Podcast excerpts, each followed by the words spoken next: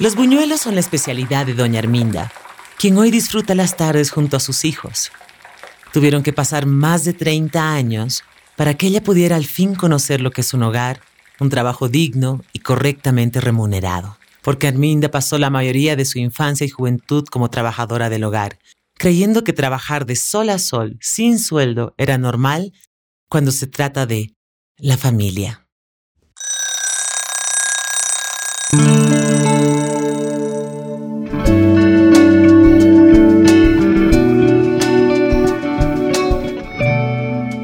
Esto es Rascacielos Podcast. Hablemos de empleo. Si antes de la pandemia por el COVID-19 la situación laboral era compleja, durante y después los desafíos fueron enormes. Algunos no lograron sortearlos y muchos otros encontraron nuevas oportunidades laborales. Por eso, junto al Centro de Estudios para el Desarrollo Laboral y Agrario, CEDLA, hemos convocado a la gente a que nos cuente cómo está el empleo en Bolivia a partir de su propia historia. Esta es una de ellas.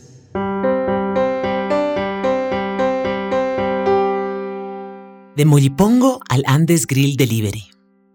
En el episodio de hoy, Arminda, empleada doméstica en busca de familia.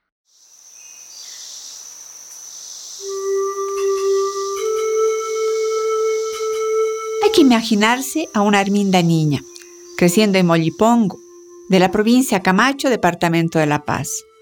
Arminda Gómez Quispe es la segunda de tres hijas de una pareja de campesinos aymaras. Parte del trabajo en la comunidad. Pastear ovejas, hacer chacras. Y eso es lo que hacía yo allá. Teníamos que ir a, a una distancia enorme para ir a conseguir productos para el consumo, por ejemplo, el azúcar, arroz, ¿no? Y todo el tiempo nuestro, nuestra alimentación era a base de chuño, papa, oca, que era lo que producía. Especialmente nosotros, con que éramos niños, mm, queríamos frutas y no había. Y para ir a conseguir durazno, tuna, teníamos que hacer unas caminatas de dos, tres días para ir a conseguir. Y todavía para ir a otra comunidad que es Escoma, que es la tercera, segunda sección, era mucho más todavía.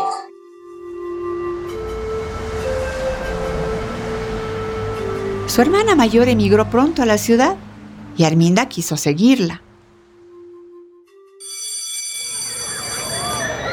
La primaria la pasó alternando con sus otras actividades, como pastar ovejas, pero para la secundaria se tuvo que mudar a Carabuco, donde su padre le alquiló un cuarto.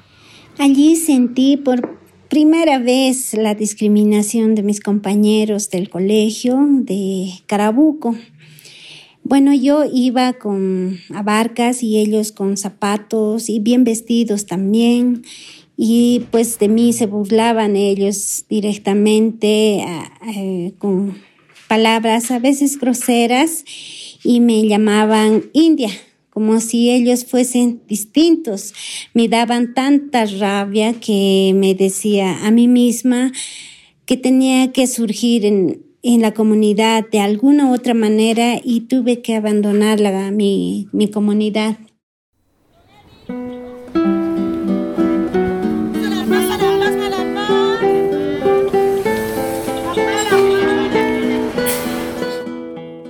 Entonces me dije a mí misma, voy a trabajar antes de que empiecen las clases y ganar platita para comprarme ropa y después volver al colegio. Eso es lo que Arminda les dijo a sus padres. Así consiguió marcharse hacia la ciudad de La Paz en 1989, a los 14 años. Llegó a una casa en la calle Landaeta, zona de Sopocachi, la misma donde su hermana trabajaba. Bueno, así llegué a la ciudad de La Paz, juntamente con mi señor padre y con mi, bueno, donde trabajaba mi hermana como trabajadora del hogar. Y en ese trabajo me ofrecieron el trabajo de una niñera, la cual tenía que cuidar una niña de, de ocho meses y otra niña de año y medio. y me ofrecieron un sueldo de 50 bolivianos. Yo con eso estaba feliz. Me, dije, me dijeron que estaría contenta, que tenía todas las eh, posibilidades de trabajo. Sin embargo, no me imaginé que tenía que atender a otros miembros de la familia. Y bueno, pues se fue altercando mi, mi situación en cuidado de otros niños más que no eran tan pequeños, pero sí tenía que ayudarla. Entonces me di cuenta de que no era algo fácil. Aunque hoy Arminda es una mujer sonriente, todavía se quiebra cuando habla de esta etapa de su vida. ¿Para qué vas a estudiar? Seguramente quieres aprender a firmar para cuando te cases. Todavía recuerda así las palabras de su empleador que la marcaron profundamente cuando Arminda quiso asistir a la escuela al mismo tiempo que trabajaba. Ella tenía claro que para mantenerse en la ciudad debía continuar estudiando. Ahí, como un desafío, con más razón dije, me quedo. Y sus padres tuvieron que aceptar. Bueno, por las noches miraba mi telenovela mexicana, Simplemente María, que me inspiraba eh, la historia, en mi vivencia.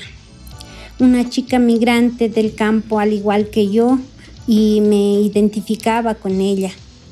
Yo era feliz de todas formas, pues podía ir a la escuela nocturna. Claro que no me alcanzaba el tiempo para hacer las tareas en el día, así que me quedaba hasta tarde, altas horas de la noche.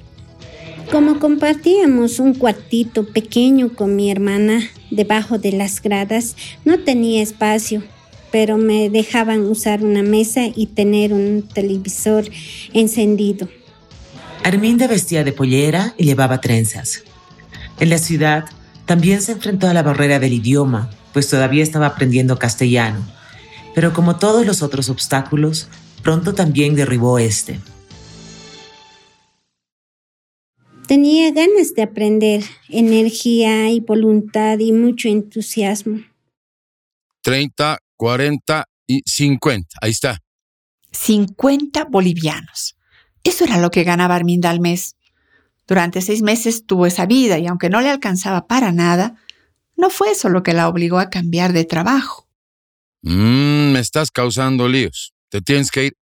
El edificio donde vivía la familia tenía problemas de agua y el empleador decidió que la culpa era de la quinceañera Arminda. Difícil ponerse en el lugar de Arminda. 15 años y sola en una ciudad grande y nueva. Pero ella estaba decidida a no regresar a Mollipón. Así que terminó pasando la noche en la calle. Esperé a que abrieran las tiendas a eso de las 6 de la mañana y fui preguntando a la señora si necesitaba una trabajadora del hogar. Te ofrezco 100 bolivianos al mes. Hay que cuidar a cuatro adultos mayores. Arminda aceptó la oferta. Después de dos días de estar trabajando en una casa y con miedo le pregunté a la señora si podía seguir yendo a la escuela donde asistía por las noches. ¿Por qué no me has dicho antes? Yo máximo nueve y cinco cierro la puerta. Si no llegas, duermes en la calle. Pero Arminda aceptó Asistía a la escuela de 7 a 9 y salía a toda velocidad para alcanzar su horario. Arminda aguantó insultos, regaños y malos tratos como trabajadora del hogar durante un año, sin quejarse. Había dejado la pollera y a pesar de las circunstancias, todavía se sentía agradecida, porque al menos tenía un techo y la dejaban estudiar, decía. Con una cachetada, el destino de Arminda volvió a cambiar.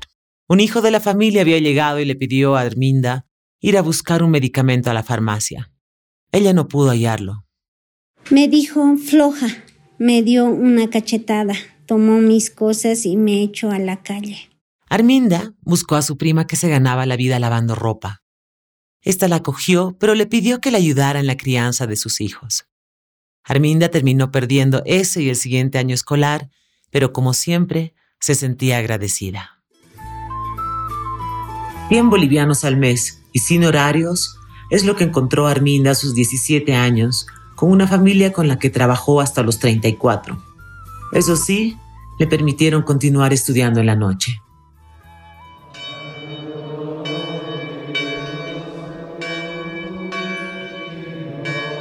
Los nuevos empleadores bautizaron a Arminda, así que pasó de ser la trabajadora del hogar a ser la hijada. ¿Y quién le cobra a la familia? Luego de un tiempo la familia se trasladó a Cochabamba y Arminda logró convencerlos de estudiar en la tarde. Así logró salir bachiller. Me daba miedo, pena cobrarle a la señora que era mi madrina. Me dejaba ir al colegio, era una bendición. Además, me permitían reunirme con los compañeros en la casa y ella me regalaba la ropa que ella no usaba. Me sentía bien pagada con todo lo que me regalaba. Silencio, jóvenes. Como les decía, Bolivia es un país maravilloso y lleno de recursos. Solo faltan condiciones para explotarlos. Recursos como, por ejemplo, caminos. Estas palabras de su maestra se quedaron grabadas en Arminda, quien después de terminar la escuela decidió continuar con su formación universitaria. Pensé en mi comunidad, en sus montañas. Me imaginaba por las noches mis largas caminatas y en eso se abrió la carrera de turismo en la Universidad Mayor de San Simón. Al segundo intento conseguí ingresar. No paré. En los cinco años previstos terminé la carrera.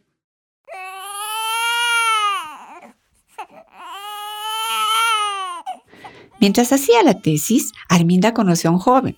Se enamoraron y al poco tiempo se enteró de que estaba embarazada. Cuando quedé en mi, en mi en estado de mi embarazo, pensé que había encontrado una persona en la que podía confiar, con el que podía compartir mi vida, pues él me dejó. En ese momento pensé que lo había arruinado todo. Sin darme cuenta, pues me dejé vencer con, con mi sensibilidad y pues no dejé de llorar. Pero Arminda superó nuevamente la adversidad y terminó su tesis, proponiendo un circuito turístico para el municipio de Carabuco. La gestión municipal de ese momento no le prestó atención y aunque la siguiente administración la contactó, la ahora licenciada tenía una bebé de meses y no pudo aceptar el trabajo. Ante la necesidad del dinero, volvió a intentar pedir un sueldo justo. Somos tus padrinos. Eres parte de la familia, Arminda. ¿Cómo vas a querer cobrar? La familia le propuso un nuevo negocio a Arminda, que no pudo rechazar. Pero ante su preocupación de no tener tiempo suficiente para todas estas actividades, sus empleadores aceptaron contratar más ayuda. Y es así como la hermana menor de Herminda y su sobrino llegaron a unirse a la casa. Tienes todo. ¿Qué más quieres? Otra de las personas que en la que había confiado, pues terminó decepcionándome. Bueno, él puso a mi hija y a mi sobrino a un colegio particular. A él lo llevó a la Alianza Francesa pero yo veía cada vez más claramente que trabajaba mucho y que no tenía dinero para disponer libremente, sin que él me reprochara. Ante tanta insistencia, finalmente en el 2007 se le fijó un sueldo de mil bolivianos, pero la dinámica en la casa cambió y ella pudo conocer la verdadera cara de su familia. Un día agarré mis cosas y a mi hija de cinco años y me marché con la conciencia de que efectivamente no tenía nada.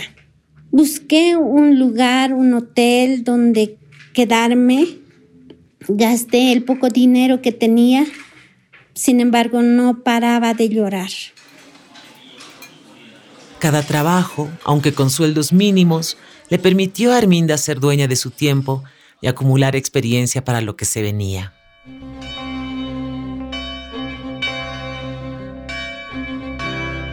Hace ocho años Arminda conoció a Orestes, un cocinero en el restaurante donde ella era mesera. Se casaron y hoy son padres de dos niños, Lucía de siete años y Nicolás de cinco. Antes de su tercer embarazo, Arminda quiso encontrar un trabajo, pues no soportaba la idea de quedarse en casa siendo mantenida por el esposo. Encontró una oportunidad junto al colectivo feminista Mujeres Creando, donde fue redactora y productora de editoriales.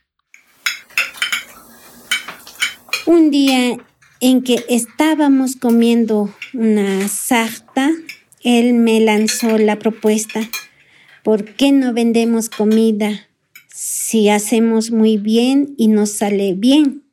Arminda no lo pensó dos veces.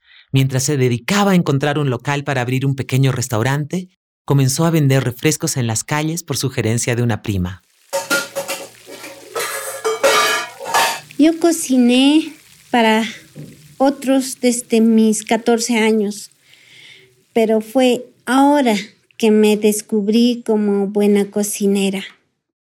En 2018, Arminda y Orestes alquilaron el local que se encontraba en la planta baja de su mismo edificio y el snack no tardó en tener éxito.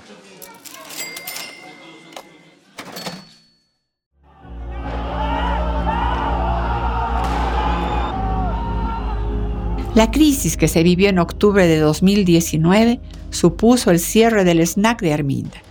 Pero lejos de ser una catástrofe, el negocio sobrevivió.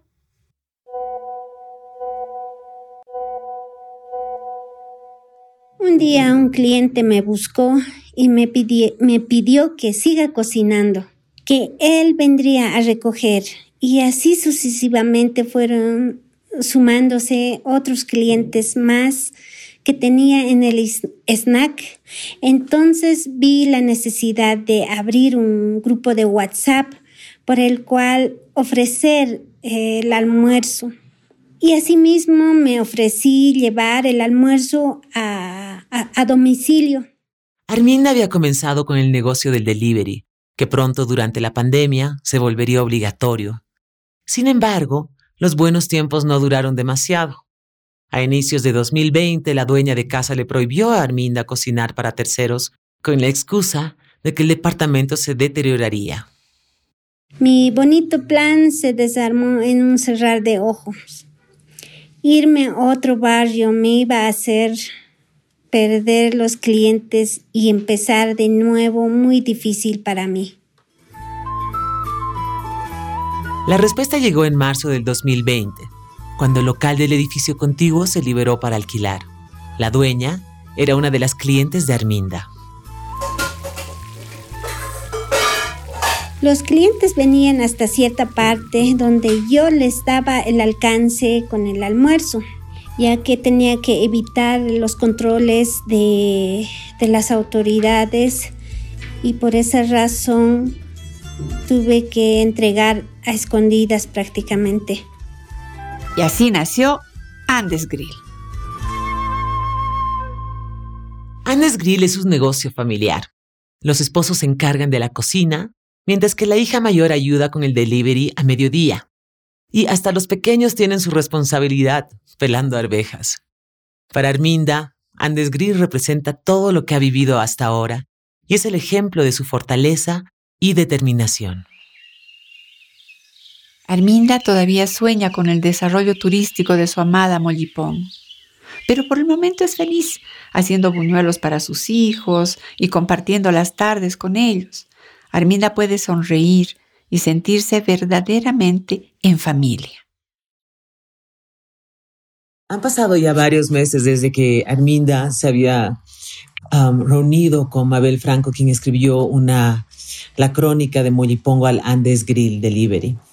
A partir de eso, eh, Melissa Valderrama escribió un guion, el cual estoy narrando y estamos produciendo. He tenido la suerte de conocer hoy a Arminda, ya que vine a buscarla para hacer unos audios y me cuenta grandes cosas de lo que ha pasado en estos últimos días y en los últimos meses en su vida. Bueno, a raíz de esta crónica, eh, me vi reflejado en un espejo, entonces eh, se me ocurrieron muchas ideas de las cuales eh, fui allá para concretarlas y hacer volar mi imaginación y tengo muchos, muchas ideas de proyectos que quisiera complementar o implementar, mejor dicho. Una de ellas sería el turismo de aventura y la otra es que quisiera implementar la producción de verduras que es carente allá, ¿no? Bueno, una de las ideas que tengo es plasmarlo la historia de mi comunidad y de mi persona y por esa razón eh, estuve por allá, por mi comunidad, recordando lugares y a la vez también eh, grabando videos de cada lugar que representa para mí un recuerdo especial.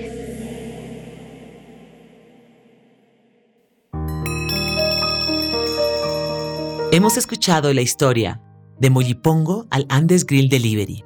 Esta es una de las 10 historias seleccionadas en nuestra convocatoria acerca del empleo en Bolivia. Fue propuesta por Arminda Gómez y escrita por la periodista Mabel Franco Ortega. La ilustración es de Andrea Balcázar. Estuvimos en la locución Mabel Franco Ortega, Álvaro Chubi González y Valeria Moeller. Y en la realización Iván Méndez. Los guiones de este proyecto fueron escritos por Claudia Daza, Melissa Valderrama y Cecilia Lanza. Síguenos en el siguiente episodio de Rascacielos Podcast. En esta temporada hablamos de empleo, en coordinación con el Centro de Estudios para el Desarrollo Laboral y Agrario, CETLA, y el apoyo de la Embajada de Suecia en Bolivia.